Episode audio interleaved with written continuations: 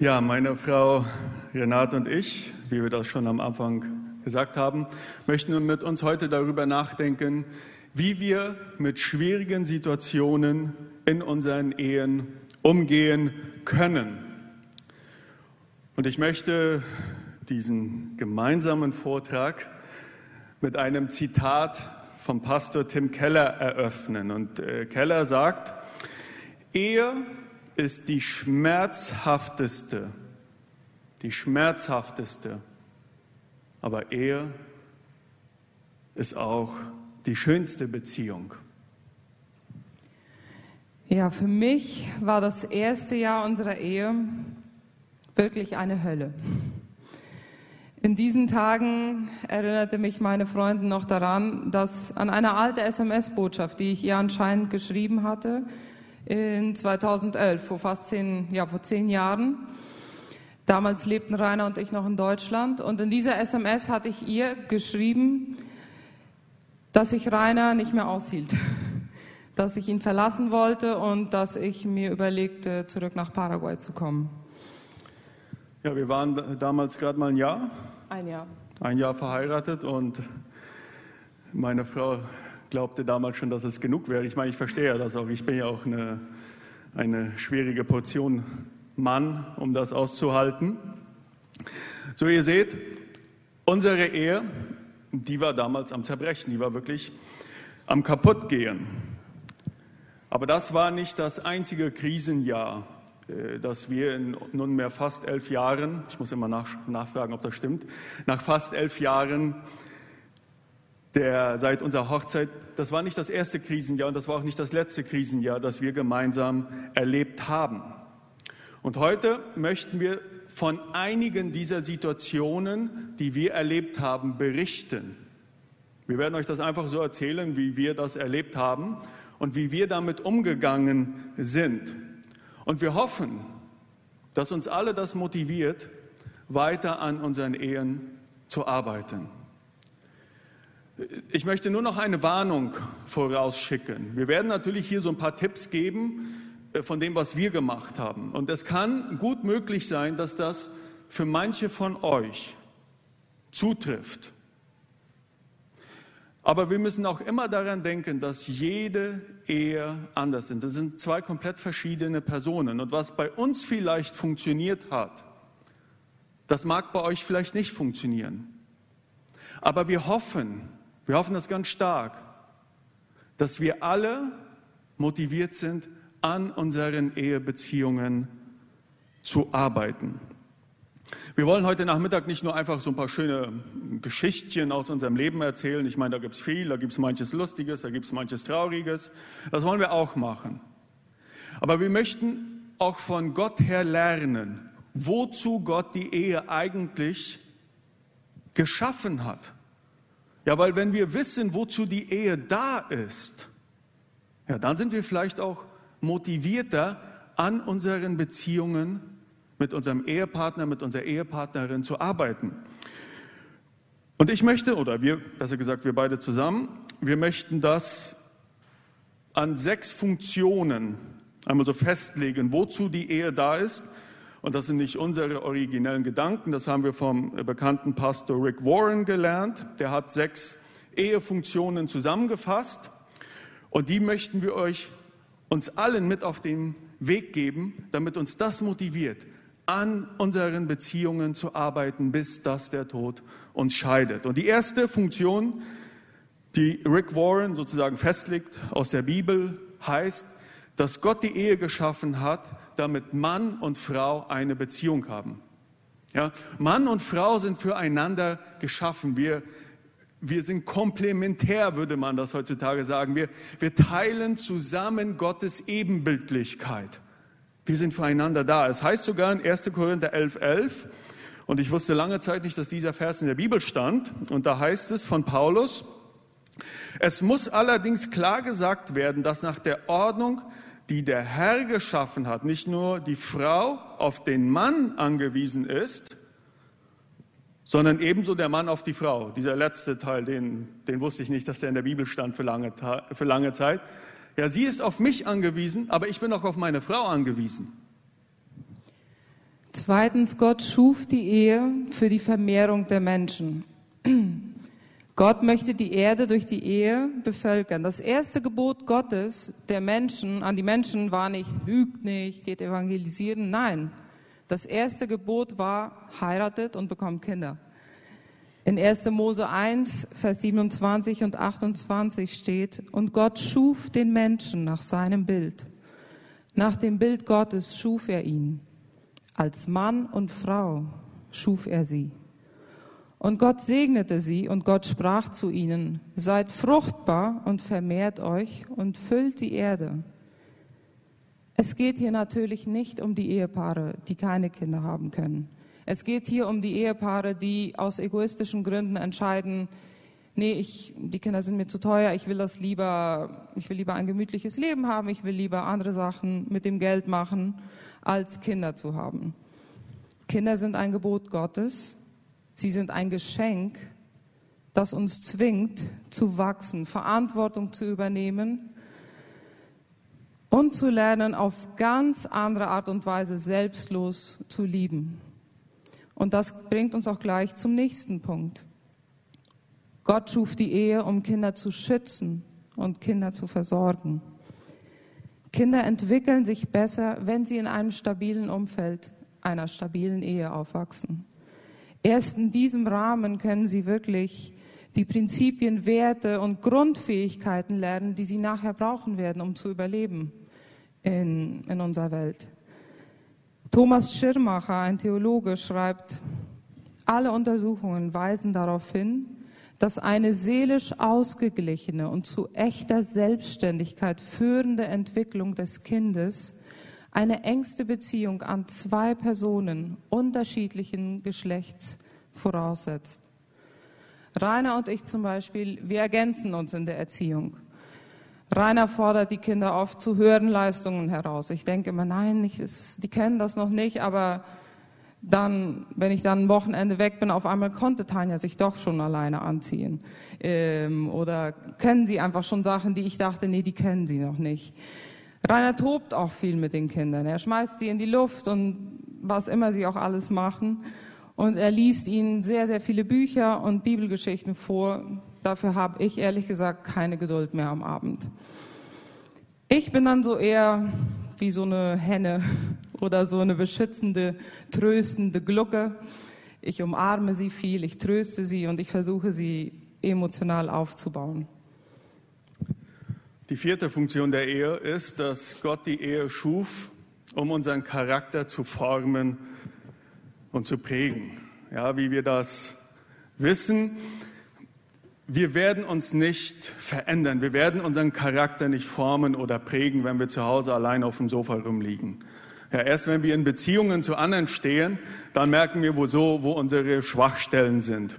Und die Ehe ist so die lebenslange Schule Gottes, dass ich es lernen kann, meinen Egoismus abzubauen und Tag für Tag, bis dass der Tod mich von dieser Person scheidet, es lernen, selbstlos zu sein. Das war natürlich in den ersten Jahren und äh, Renate hat ja schon ein bisschen davon erzählt, wie schwierig das bei uns lief. Äh, das, war, das fiel mir so ein bisschen schwer, diese, diese Lektion zu lernen. Wenn das Wochenende schon näher kam, das war ersten, in den ersten ein, zwei Jahren, dann machte ich mir schon immer ganz viele Gedanken, was ich denn so am Wochenende alles machen würde, mit welchen Freunden ich grillen würde und so. Und machte dann schon immer ganz genaue Pläne und am Freitagabend erzählte ich dann, oder besser gesagt, ich kommunizierte meine Entscheidungen, wie das Wochenende für mich laufen würde. Ich wollte ja natürlich auch kein Diktator sein. Ich gab meiner Frau auch die Freiheit, ihr Wochenende so zu planen, wie sie wollte, oder sie konnte etwas mit mir machen. Äh, das fiel dann oft auf Widerstand, äh, wie ich das dann so machte. Und ich musste das dann äh, mit der Zeit lernen, dass ich vielleicht schon ab Mittwoch oder Donnerstag dann solche Entscheidungen im Dialog mit meiner Ehefrau zu treffen hatte. Also ich musste ganz viel lernen, auf Renate einzugehen und äh, sozusagen mein eigenes Ich zumindest etwas zurückzuschrauben. Fünfte Funktion. Gott schuf die Ehe, um die Gesellschaft zu bauen. Die Ehe ist die grundlegende Einheit der Gesellschaft, weil aus der Ehe kommen Familien. Die Familien sind auch die Grundlage der Gemeinde. Die Familien sind auch die Grundlage von unserer Gesellschaft, von unserem Staat.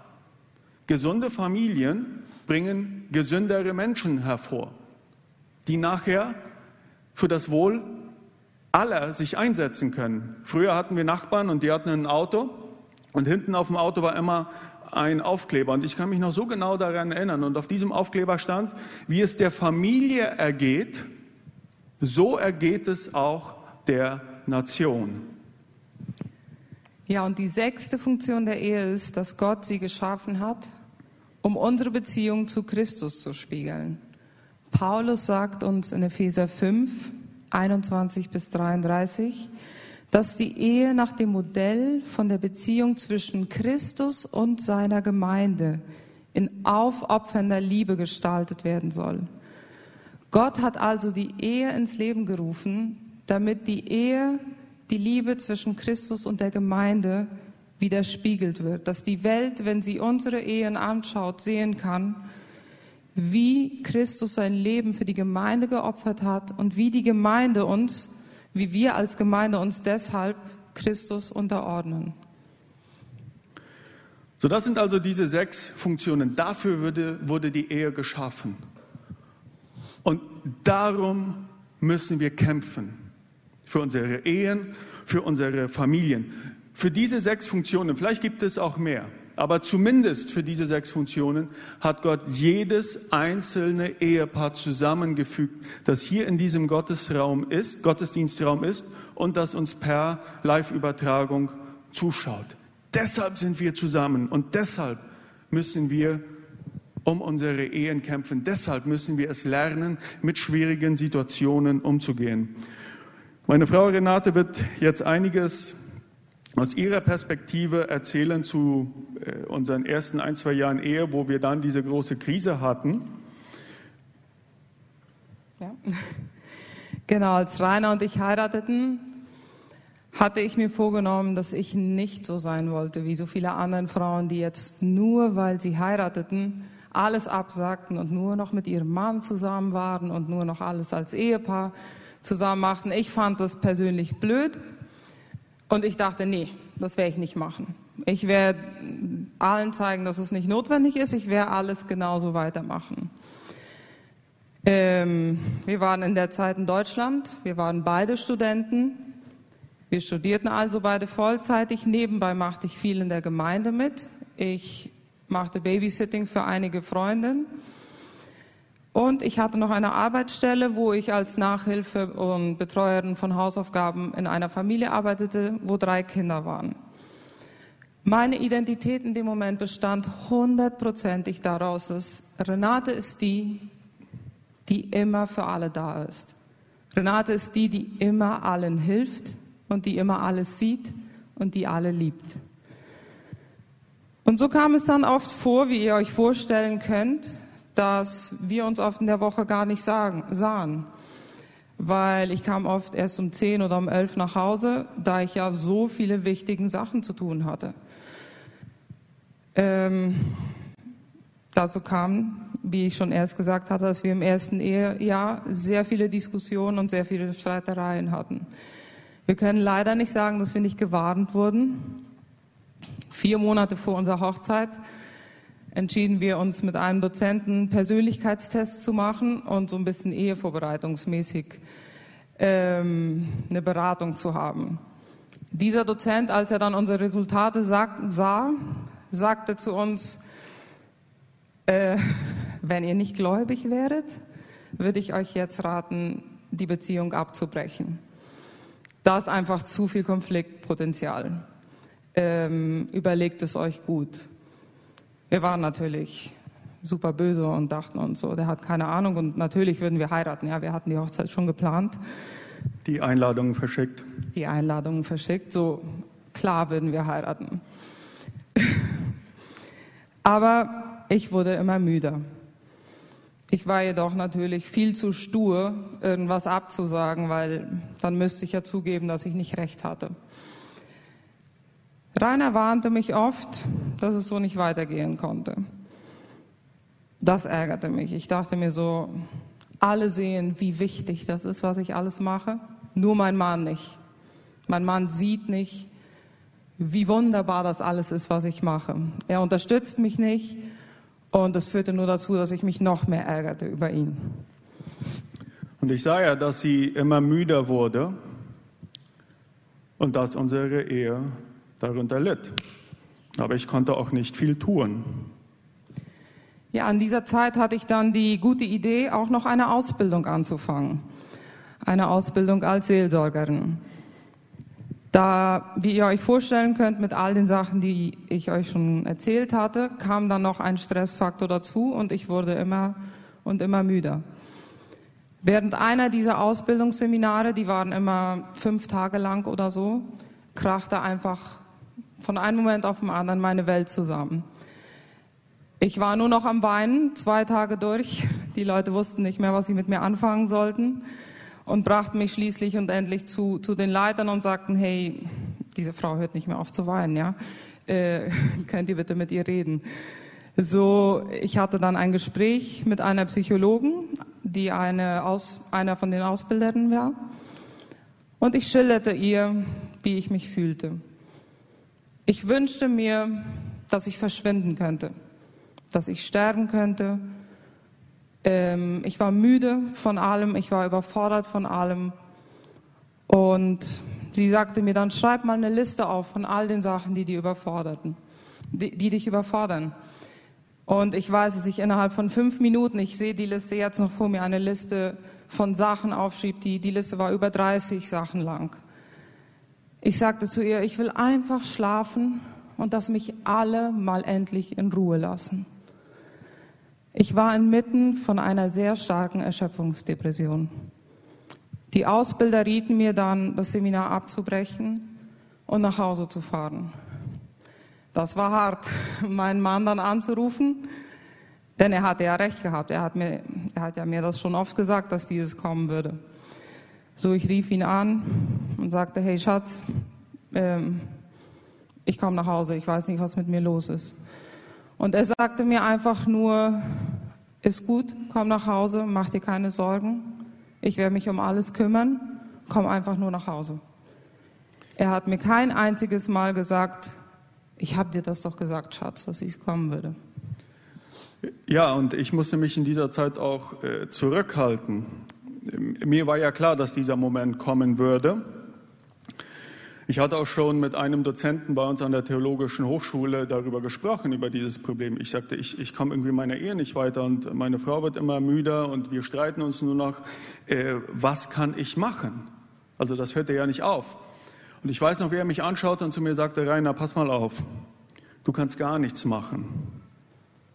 Du wirst deiner Frau erst helfen können, wenn sie ganz kaputt und am Ende ist. Du wirst sie an die Wand fahren lassen müssen. Du wirst es einfach zulassen, dass sie sich zu Schrott fährt, dass sie zusammenbricht. Also ich musste es einfach von der Seite mit ansehen, dass meine eigene Ehefrau sich kaputt macht. Und das war sehr hart. Aber es war auch die einzige Möglichkeit.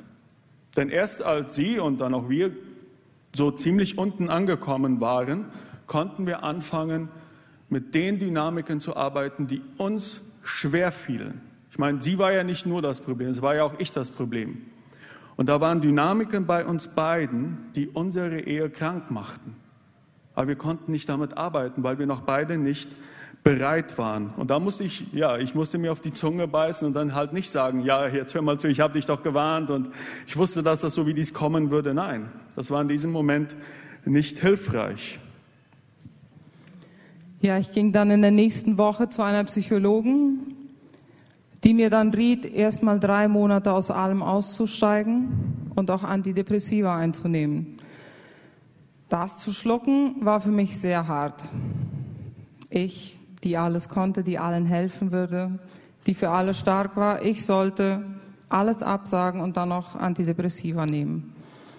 Dennoch habe ich es gemacht, denn ich wusste, es ging nicht so weiter. Die nächsten drei Monate waren sehr hart, Rainer hat teilweise den ganzen Haushalt gemacht, er hat gekocht. Er musste E-Mails schreiben, weil ich hatte ja tausende Sachen am Drehen und von einem Tag auf den anderen war ich einfach verschwunden. Ich wollte mit keinem mehr reden. Er musste, ich weiß noch, wie er dann ins Zimmer kam, Schatz, wen muss ich noch anrufen? Na, die Arbeit, ich werde nicht mehr kommen. Wen muss ich noch? Na, die Gemeinde, ich werde dann nicht mehr Klavier spielen. So, er musste all diese, er hat all diese Anrufe gemacht. Er hat, weil wenn das Telefon schon nur klingelte, fing ich an zu zittern und schmiss es weg und ich war wütend auf die ganze Welt, auf Gott. Ich war frustriert. Ich war böse auf meine Freunde, auf meine Familie, auf meinen Mann und ich fühlte mich einfach ausgenutzt. Ich habe in diesen Monaten eigentlich nur geweint, geschlafen und sehr, sehr viel Wut verspürt. Nach diesen drei Monaten machte ich mich dann auf der Suche nach einer seelsorgerlichen Mentorin. Nach langem Suchen und Beten fand ich endlich eine tolle Mentorin. In der Zwischenzeit ist auch Rainer in die Beratung gegangen und wir sind auch ein paar Mal zusammen zur Beratung gegangen. Das war nicht immer leicht, aber es war definitiv ausschlaggebend, dass unsere Ehe heute überhaupt noch existiert. Ja, wie ich das schon sagte, es war ja nicht nur sie, die Probleme hatte. Ich meine, sie spricht jetzt mehr von sich. Ich hatte ja auch äh, viele Dynamiken, äh, Reaktionen, die überhaupt nicht hilfreich waren. Verhaltensmuster, die auch unsere Ehe zerstörten. Und ich ging damals zu einem christlichen Psychologen und das war Leute, das war 2012. Ich war ein armer Student. Die Beratungseinheit kostete damals bei ihm 80 Euro, eine Stunde da sitzen. Wenn ich Inflation und Preisaufwertung so mit einrechne, dann würde der heute wahrscheinlich 100 bis 120 Euro kassieren. Wenn ich das dann noch in unser Geld umrechne, dann kostete die Einheit so 700.000 bis 900.000 Guaraníes. Leute, das Geld war es mir wert und vor allem es motivierte mich, schnell gesund zu werden. Weil ich wollte ja da nicht zu oft hingehen, weil das wurde langsam teuer. So, ich hatte echt eine starke Motivation, meine ungünstigen Verhaltensmuster abzubauen, weil äh, ich wollte ja nicht komplett ohne Essen irgendwie bleiben. Und ja, er hat mir auch geholfen, meine Probleme und meine Schwierigkeiten aufzuarbeiten. Äh, was ich sagen möchte, wir beide haben es schätzen gelernt, Hilfe zu suchen und wir brauchten diese Hilfe. Vielleicht brauchen sie nicht alle, aber wir brauchten sie. Und das heißt, bitte Leute, wartet nicht zu lange. Sehr oft, das merken wir immer wieder in, bei uns in der Gemeindearbeit, kommen die Ehepaare zu uns, wenn eigentlich schon nichts oder fast nichts zu retten ist wenn schon eine Person ausgezogen ist. Kommt früher, wenn ihr merkt, dass ihr nicht klarkommt. Und das merkt man eigentlich ziemlich bald, dass die Linien immer weiter auseinandergehen. Kommt, wartet nicht. Ja, Gott sei Dank konnte ich aus meiner Depression rauskommen, mit Hilfe von Gott, von Medikamenten, von Freunden, von meinem Mann und von meiner Mentoren. Heute sage ich nichts mehr zu, ohne Rainer zu fragen. Sehr viele denken bestimmt, äh, die ist so codependent, die muss immer ihren Mann fragen. Aber es ist das nicht. Es ist so, dass ich bis heute noch nicht meine Grenzen selber einschätzen kann. Oft kann Rainer das besser einschätzen als ich selber. Und ich habe gelernt, ihm da voll zu vertrauen. Ein wichtiges Aha-Erlebnis oder eine Erkenntnis, das wir beide in der Beratung hatten, war, dass wir zugeben mussten, dass wir beide von unserer Ehe und von der Ehe im Generellen enttäuscht waren. Wir hatten uns das ehrlich gesagt alles anders vorgestellt. Wir hatten uns den Alltag anders vorgestellt. Wir hatten uns die Sexualität anders vorgestellt. Wir hatten uns den gelebten Glauben anders vorgestellt. Und wir waren wirklich enttäuscht. Und das zuzugeben und das auszusprechen, das war hart. Besonders im Bereich der Sexualität waren wir frustriert.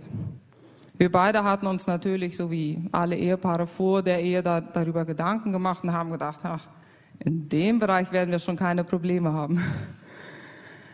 Und obwohl wir uns aus christlicher Sicht mit der Sexualität auseinandergesetzt hatten, merken wir jedoch sehr bald, dass unsere Erwartungen und was wir uns vorstellten, 100 Prozent von der Medienkultur beeinflusst war. Von den Filmen, die wir geschaut hatten, von den Büchern, die wir gelesen hatten, von Liedern, die wir gehört hatten. Und all diese Sachen waren in unserem Kopf, bestimmten in unserem Kopf, was wir dachten, was guter Sex sein musste. Und dann waren wir enttäuscht. Dann schämten wir uns. Und diese Enttäuschung wurde so groß, dass wir sogar dazu kamen, in, in getrennten Zimmern zu schlafen. Wir wollten nichts mehr probieren, wir wollten nichts mehr miteinander haben. Es war einfach zu anstrengend, es war zu beschämend, es war zu verletzend und es war zu enttäuschend. Als wir dann einmal mit unserer Beraterin gerade über, die, äh, über die, die Frage der Intimität sprachen, dann erzählte sie uns ein schönes Beispiel, das uns sehr geholfen hat, äh, neu einen Zugang zu diesem Thema zu finden. Und sie äh, verglich die Intimität äh, der Eheleute mit einer Bergwandertour. Und es gibt ja so verschiedene Typen von Leuten. Manchen gefällt die Tour an und für sich. Ja, man, man genießt die Aussicht, man sieht die schönen Blumen, ah, die schönen Bäume, die Vögel zwitschern und so weiter. Anderen gefällt es vielleicht, wenn man bis zur Bergspitze kommt, um von da aus die Aussicht zu genießen. Und so sagte sie, ist es auch mit der Sexualität. Es gibt verschiedene Stile, es gibt Dinge, die Leute einfach verschieden genießen. Sprecht einfach darüber. Sucht das gegenseitige Gespräch. Und dann haben wir das getan und wir haben neu Freude daran gefunden, bis heute. Wir haben neu Freude daran gefunden. Aber es ist nicht so, dass das einmal besprochen wurde und dann für das Leben danach geklärt war. Wir mussten das immer wieder lernen, Freude daran zu haben. Sie hatte zwei Schwangerschaften. Ich hatte zwei Krebstherapien. Da passierte nicht so viel unter der Decke. Und da mussten wir nach diesen Zeiten erneut miteinander reden und zueinander finden. Das Wichtige ist hier auch wieder, dass jede Ehe einzigartig ist. Und jede Ehe muss ihren eigenen Weg finden. Also wie, wie wir erst schon sagten, das, was für uns geklappt hat, äh, was für uns vielleicht hilfreich war, ist für andere nicht hilfreich. Aber wir schaffen es, wenn wir ehrlich mit unserem Ehepartner über unsere Erwartungen sprechen und über die Dinge, die uns gefallen und auch die, die uns nicht gefallen. So, dies war eine große Krise, die wir hatten. Leider war es nicht die einzige Krise, die wir als Ehe durchstehen mussten. Ähm, Krankheiten trafen unsere Ehe und unsere Familie auch sehr hart. Ja, ich kann mich noch ganz genau erinnern. Das war der 25. September 2014. Ich stand von meiner Siesta nach dem Mittagessen auf und äh, ich gehe zu meiner Frau und sage, hör mal Schatz, ich glaube mir, mir geht es irgendwie nicht so gut. Ich hatte schon die letzten Tagen Atembeschwerden gehabt und äh, am nächsten Tag, ich glaube, dies war ein Donnerstag und am Freitag wollte ich mit meinen Kollegen von SEMTA nach Volendam fahren zum Fluss und wir wollten da gemeinsam angeln. So, und dann sprach ich so mit, mit Renate darüber, okay, was sollen wir tun? Und äh, sie sagte gleich, hey, äh, fahr doch zur Notaufnahme von Bautista. Äh, nein, ich habe keine Lust. Normalerweise höre ich nicht auf meine Frau, wenn es mir schlecht geht und sie mir sagt, ich soll zum Arzt fahren. Aus irgendeinem mir unerklärbaren Grund äh, habe ich an dem Donnerstag darauf gehört, wenn meine Frau mir mal riet, zum Arzt zu fahren. Fuhren wir dahin, Terrain hinten, also dabei. Und dann zwei Monate alten Sohn Thiago, der war auch dabei, damals noch ein Baby. Und ich dachte, okay, ich hatte ja Dr. Google schon gefragt, was ich hatte. Äh, das war ganz sicher irgendwie eine Bronchitis oder irgendwie eine Entzündung, Lungenentzündung. Der Plan war, Antibiotika holen, nach Hause fahren, packen und am nächsten Tag nach Volendam fahren, um mit meinen Kollegen eine gute Zeit zu verbringen und das Hado zu essen und was man da immer so tut. Wir kamen beim Bautista an, äh, die Ärzte nahmen eine Röntgenaufnahme von meiner Lunge und was sie da sahen, gefiel ihnen überhaupt nicht. Da war ein großer weißer Fleck über meiner rechten Lunge und eine große Flüssigkeitsansammlung unter meiner Lunge. Äh, die Sauerstoffsättigung, die war schon ziemlich unter 90 Prozent, die ging eher auf die 80 zu. Und wir wissen ja jetzt von der Corona-Krise, dass das am besten um einiges über 90 sein soll, wenn nicht kriegt der Körper zu viel, äh, zu wenig Atem. So mein Man sagte mir damals, äh, dein ganzes Atemsystem steht kurz vor dem Zusammenbruch. An demselben Abend legte man mir noch eine Drainage, damit die ganze Flüssigkeit ablaufen konnte. Und ja, in den nächsten Tagen äh, stellten sich dann unsere schlimmsten Befürchtungen als wahr heraus. Das war nicht irgendwie eine Lungenentzündung, das war eine bösartige Krebsart, Hodgkin-Lymphom, klassisches. Und dem folgten dann sechs Monate an Behandlung, äh, Chemotherapien und Bestrahlung. Und als ich das einmal fertig hatte, nach dieser Zeit fiel ich in ein sehr, sehr tiefes Loch. Also körperlich hatte mir die Behandlung nicht so zugesetzt, wie ich das bei anderen erlebt hatte. Also ich habe ich hab zum Beispiel niemals erbrochen. Also ich habe während den Chemotherapien fettige Empanadas gegessen, wo das macht man normalerweise nicht, oder Asado oder sowas. Ich habe auch weiter meinen Sport gemacht. Aber ich merkte, dass, dass mir das emotional immer mehr zusetzte. Und nach der Therapie dann merkte ich, kam ein Moment, wo ich nicht mehr weiter konnte. Also ich lag bis morgens um neun bis zehn Uhr im Bett und kriegte einfach nicht die emotionale Kraft und damit auch nicht die physische Kraft, um aufzustehen. Ich hatte tiefe Panikattacken, Angstgefühle, Todesängste. Und dann ging ich zu meinem Seelsorger und dann ging ich zu einer Psychiaterin und da musste auch ich anfangen, Antidepressiva zu nehmen. Und das hat mich teilweise stabilisiert, weil das war so ein wuchtiger Schlag. Äh, damit kam ich erstmal nicht klar. Und das war schon in einer Zeit, wo die Therapie fertig war, wo, der, wo mein Arzt mir sagt, okay, es sieht gut aus. Was mir in dieser Zeit neben all den Medikamenten und guten Gesprächen, was mir sehr, sehr viel geholfen hat, war immer wieder diese Erfahrung von Gottes Liebe. Ich habe so oft gebetet, Herr, ich brauche heute ein Wort der Ermutigung, eine kleine Erfahrung. Und Gott hat immer geantwortet. Das hat mir geholfen, mit dieser Krise klarzukommen. Vier Jahre später, September 2018, also ihr merkt schon, September ist nicht so mein Monat. Die erste, die erste Diagnose 2018. Mein Geburtstag. Stimmt, dein Geburtstag ist im September, aber der erste Teil des Monats, der ist schön. Der, der, zweite Teil, der ist immer so ein bisschen problematisch für mich. Weil immer im September kamen dann die, die Diagnosen rein. Und im September 2018 wurde neu diagnostiziert, dass es einen Rückfall gegeben hatte, dass ich wieder erneut Krebs hatte. Und aufgrund der Erfahrungen, die wir bei dem ersten Mal hatten, ist ja nie schön, wenn Krebs zurückkommt. Das sollte, wenn, wenn, wenn es möglich ist, sollte das verhindert werden. So, es war eine kritische Situation. Aber aufgrund der Erfahrungen, die wir von der ersten Therapie her hatten und die Beziehung, die wir aufbauen konnten, glaube ich, konnten wir diese zweite, dieses zweite Mal besser durchstehen. Ja, da kamen auch sehr, drei sehr harte Chemotherapien und dann noch eine ziemlich gefährliche Behandlung, eine Stammzellentransplantation. Aber wir waren irgendwie, ich weiß nicht, wir konnten besser damit umgehen, weil wir besser gelernt hatten, miteinander umzugehen. Und das war vor etwas mehr als zwei Jahren. Mittlerweile geht es mir gut und ich hoffe, das bleibt natürlich auch so. Und obwohl es mir besser geht, äh, muss ich ja das ja ganz offen zugeben. Jeden Tag begleitet mich der Gedanke vom Krebs. Es gibt keinen Tag, wo ich nicht daran denke. Und ich, wo ich nicht mit der Angst irgendwie lebe, hey, was ist, wenn das Teil wieder zurückkommt? Weil ich habe ja natürlich auch den Wunsch, ich möchte gerne sehen, wie meine Kinder aufwachsen. Ich will, möchte gerne meine Enkelkinder erleben. So wie Onkel Hans es erst erzählte, ich möchte gerne erleben, wie meine Enkelkinder sich taufen lassen. Das ist ein Wunsch, den ich habe. Und das ist, das ist in meinem Kopf. Ich kann heute sagen, oder ich glaube, wir können das sagen, dass diese beiden Krankheitsphasen, das waren vielleicht die schlimmsten Zeiten in unserem Leben, aber auf eine komische Art und Weise waren das auch irgendwie die besten Zeiten in unserem Leben. Ich, ich kann es mir nicht anders erklären. Ich würde gerne ohne den Gedanken von Krebs leben wollen, aber ich würde nicht diese Erfahrung nicht gehabt wollen. Versteht ihr, was ich meine?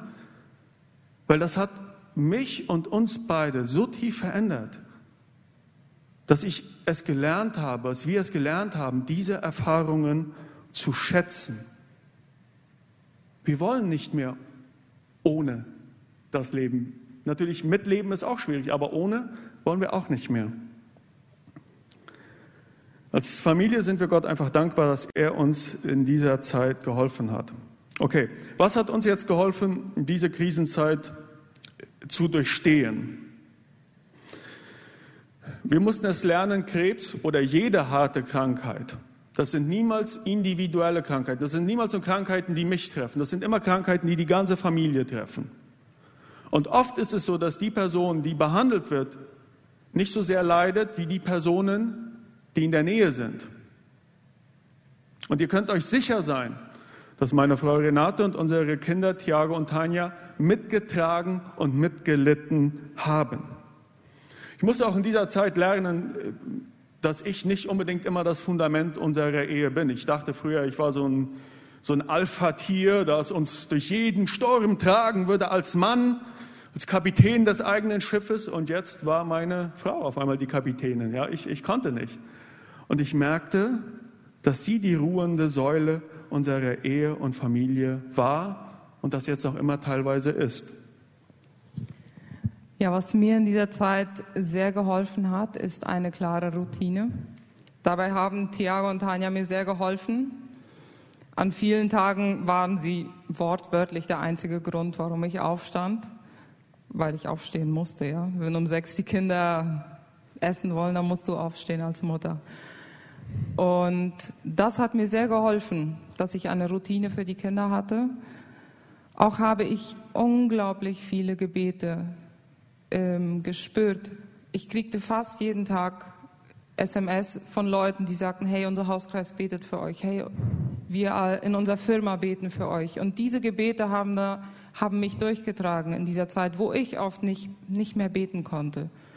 Und ich habe trotz all diesem, dass ich bei der ersten Therapie einen kleinen, also einen neugeborenen Jungen hatte und bei der zweiten einen vierjährigen und ein einjähriges Kind hatte, konnte ich trotz allem einen unglaublichen Frieden und eine unglaubliche Ruhe spüren. Und ganz besonders ja, besonders unsere Familien und unsere engsten Freunde haben uns in dieser Zeit wirklich durchgetragen und uns motiviert und mich motiviert, immer weiterzumachen. Wir haben es, Renate hatte ihre klare Routine, ich hatte auch meine klare Routine. Ich habe fünf, sechs, manchmal siebenmal in der Woche Caminata gemacht, um das alles immer wieder vor Gott zu bringen. Ich ging dann immer eine Strecke und da war auf der einen Seite eine lange weiße Mauer. Mit den Jahren wurde die langsam bräunlicher, aber das ist immer noch meine weiße Klagemauer, wie ich sie nenne. Da ging ich vorbei, scheuerte an und klagte Gott mein Leid oder bedankte mich für irgendwas. Und das half mir. Weil äh, das setzte mein Leben auch in eine gewisse Perspektive, weil auf der anderen Straßenseite, da war ein Friedhof, ist noch immer ein Friedhof. Und ja, das, das klingt natürlich hart, aber ich musste es lernen, dass ich ein Verfallsdatum habe als Mensch. Bei manchen ist das Verfallsdatum früher, bei anderen ist das halt später. Was uns auch geholfen hatte, und wirklich, dies ist ganz persönlich, das kann bei euch anders sein. Renate und ich haben in dieser Zeit einen ziemlich dunklen Humor entwickelt. Das war schon manchmal echt äh, grenzwertig, wenn ich zum Beispiel zu ihr sagte, wenn ich erstmal nicht mehr da bin, Schatz, dann suchst du dir einen anderen Mann, aber diesmal äh, bitte einen reichen Unternehmer, nicht mehr einen armen Pastor oder Theologen. Dann fand sie das nicht immer fand sie das nicht immer ganz so toll. Wie ihr sagt, das ist eine ganz persönliche Sache. Ihr müsst das nicht machen. Uns hat das damals geholfen, über die Sachen zu lachen und dem Ganzen so ein bisschen äh, die Spitze zu nehmen. Oder wenn ich mich über meinen Krebs beschwerte und wie schwer das alles war und so, dann sagte ich, ach Schatz, ich bin nervös, ich habe Krebs. Und naja, und dann sagte sie halt, naja, ich habe dich. Und das waren dann so die, die, die, die Probleme, die wir hatten. Das kann man machen, das muss man nicht machen. Wie gesagt, das sind unsere Rezepte. Um was es geht, ist, dass jeder seine Rezepte findet. Und das war halt äh, unsere Art und Weise, damit umzugehen. Ja, und viertens, wir mussten es lernen, also dass das beste Fundament jeder Ehe eine richtig solide Freundschaft ist. Der Eheexperte John Gottman sagt, dass die Ehen, die eine feste Freundschaft als Fundament haben, die besten Überlebenschancen haben.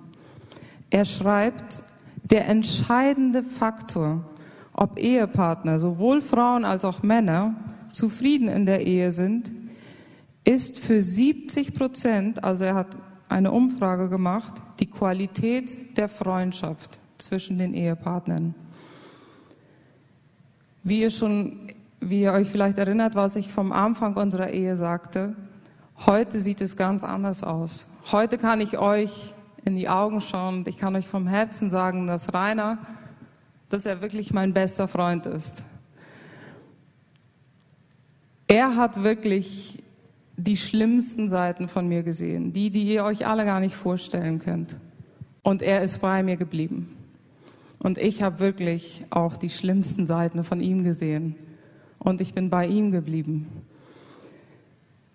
Dieses tiefe Vertrauen und diese Gewissheit, dieses zu haben, zu wissen, der andere bleibt, egal was kommt, egal wie schlimm ich heute drauf bin, egal was ich sage, der andere bleibt.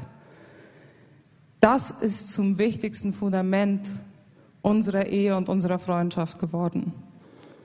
Klar, wir streiten uns immer noch sehr häufig. Wir sind grundverschieden. Der Dozent, der uns vier Monate vor der Hochzeit gewarnt hatte, hatte recht. Er hat immer noch recht. Hat immer noch recht.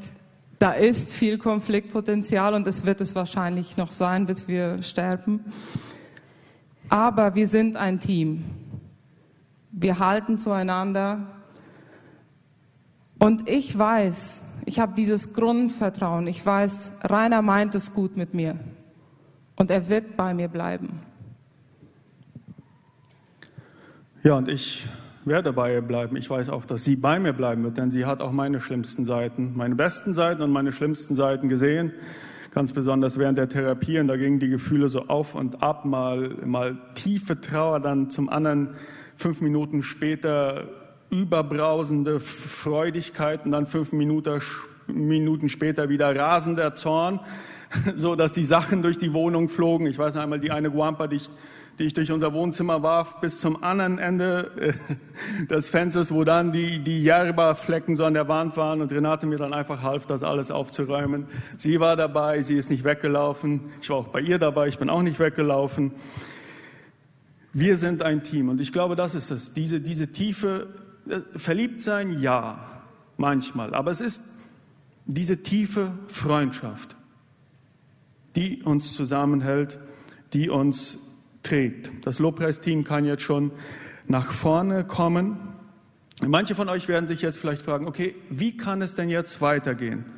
Ich merke bei mir in der Ehe, da, da kriselt das so, ich würde mal, ich, ich weiß nicht genau, was ich tun soll. Leute, sucht Hilfe, sucht sie rechtzeitig. Es sollte jetzt irgendwo im Bildschirm, oben, unten, keine Ahnung, die Leute, die uns per Videoübertragung folgen, sollte eine Telefonnummer auftauchen. Wenn ihr Hilfe braucht, bitte ruft uns an, schreibt uns eine WhatsApp. Wir werden euch dann mit den richtigen Leuten in Verbindung setzen. Unsere Ehe wurde dadurch gerettet. Und wisst ihr, warum wir auch immer wieder neu anfangen können in der Ehe? Weil Jesus unser Erlöser ist und wir bei ihm Barmherzigkeit finden. Amen.